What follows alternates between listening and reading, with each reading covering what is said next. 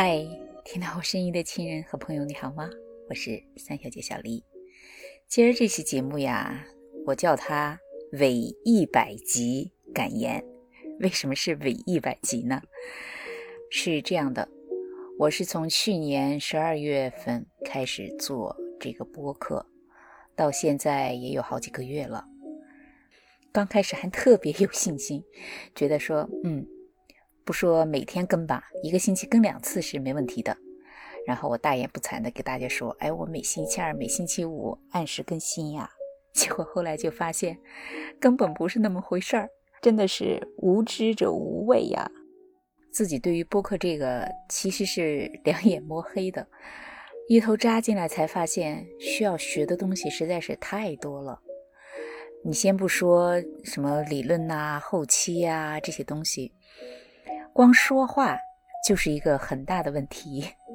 我还记得刚开始的时候，我的点评官说我说话又端又装，不是咱们说一个人长得很端庄的这个端庄哈，端就是说你讲话端着放不下来，装就是装腔作势的意思。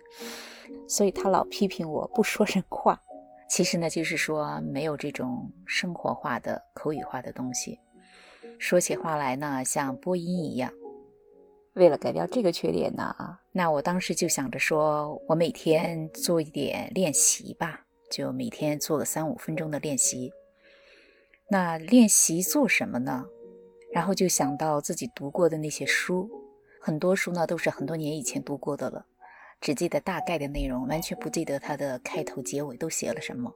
就突然有一种冲动，说：“哎，我去翻一翻这些书的结尾，看看是怎么写的。”然后把这个呢作为练习，当时想的挺简单的。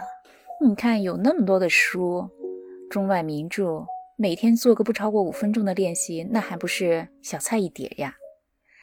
可是等我做起来之后，才发现五分钟基本上是说不了什么的啊！而且后来又有朋友在那说，我们要听你讲这个你读这个书时候的故事呀，也想听你从艺术方面来讲一下这个书啊。好吗？那这个书的这个练习节目呢，就越做越长，从三两分钟到五分钟，到七八分钟、十分钟，一直做到现在，已经做到差不多快二十分钟了。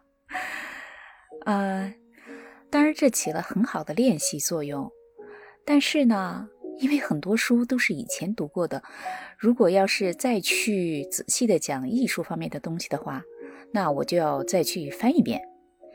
所以呢，就还挺忙的，嗯，因为这个练习呢，基本上是每天都在跟嘛，而且最重要的是，当我发现我这个节目做到一百期的时候，我真正的他乡明月的主题其实只有三十四期，而这个书呢，就已经占到了六十七期，就觉得有一点喧宾夺主。那很多人呢，已经把这个书当成了我这个专辑的主要的内容，这其实不是我的初衷啊。我最早来做这个播客的初衷，就是为了向家里报平安，给朋友们介绍真实的美国，记录自己的生活，就是以音传信，以声会友吧。但实际上现在就做成了差不多一个说书的节目。和我的初衷呢越走越远，我想了好几天，然后我还是决定把这些书的内容呢剔除出去，单独放成一个专辑吧。所以呢，这样一来，我的专辑就不到一百期了。那我这个所谓的一百期的感言呢，就不是真正的一百期感言了，就只能是伪一百期的感言了。那。我现在又有了一个新的读书的专辑，我起了个名字就叫“小读”，就是小黎读书的意思，读名著、听故事。在这之前呢，为了赶着每天都去更新节目，其实对自己的日常生活还是有影响的。嗯，比如说有好几次都赶到大半夜的在那儿录节目、做后期什么的，休息的就不太好。而且我老公也说：“哎，你现在都不管我了，饭都不给我做了，孩子也不管了。”嗯，再加上昨天我自己又晕过去了，我觉得还是要以自己的生活为重。无论怎么样，做播客只是一个业余的东西，不能花太大的精力。嗯，至少不要影响到自己的生活。所以这个专辑呢，我可能就不会再像以前那样每天都去更。以后可能想到哪本书了，想起有故事讲了，我可能会去更一下。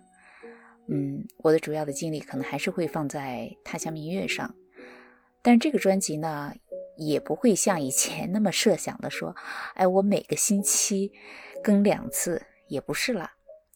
我现在就在这么想，嗯，不要给自己立规矩、定条条框框，就是有事儿就说事儿，没事儿呢。咱就歇着，长话就长说，短话短说，没话呢咱就不说，也不是非要在那儿去图一个数量什么的，嗯，所以听起来呢，今儿这期节目是我自己给自己偷懒儿来找借口。不过呢，不管怎么说，我还是很认真的做了一百期节目，今天呢就算是做个小结。提醒自己别忘初心，来日方长。当然，也是给我的新专辑《小读》打一个广告。如果你也和我一样喜欢读书、喜欢听故事，那么你就记得去订阅。专辑的名字就叫《小读》，佛小的小，读书的读。那今天就先唠叨到这儿，希望你能够还像以前一样的支持我的他乡明月。嗯。哦，对了，我还要谢谢大师师兄，他答应我一百期的时候要重录片头。我已经给他说我已经到一百期了，但是我要把这个书播出去。那我这个专辑目前也只有三十多期，感觉我是为了骗他的新片头似的。啊，真的是希望他不要怪罪我。好，那我就说到这儿吧。这次节目就不算正经节目了哈，我们下次节目再见，拜拜。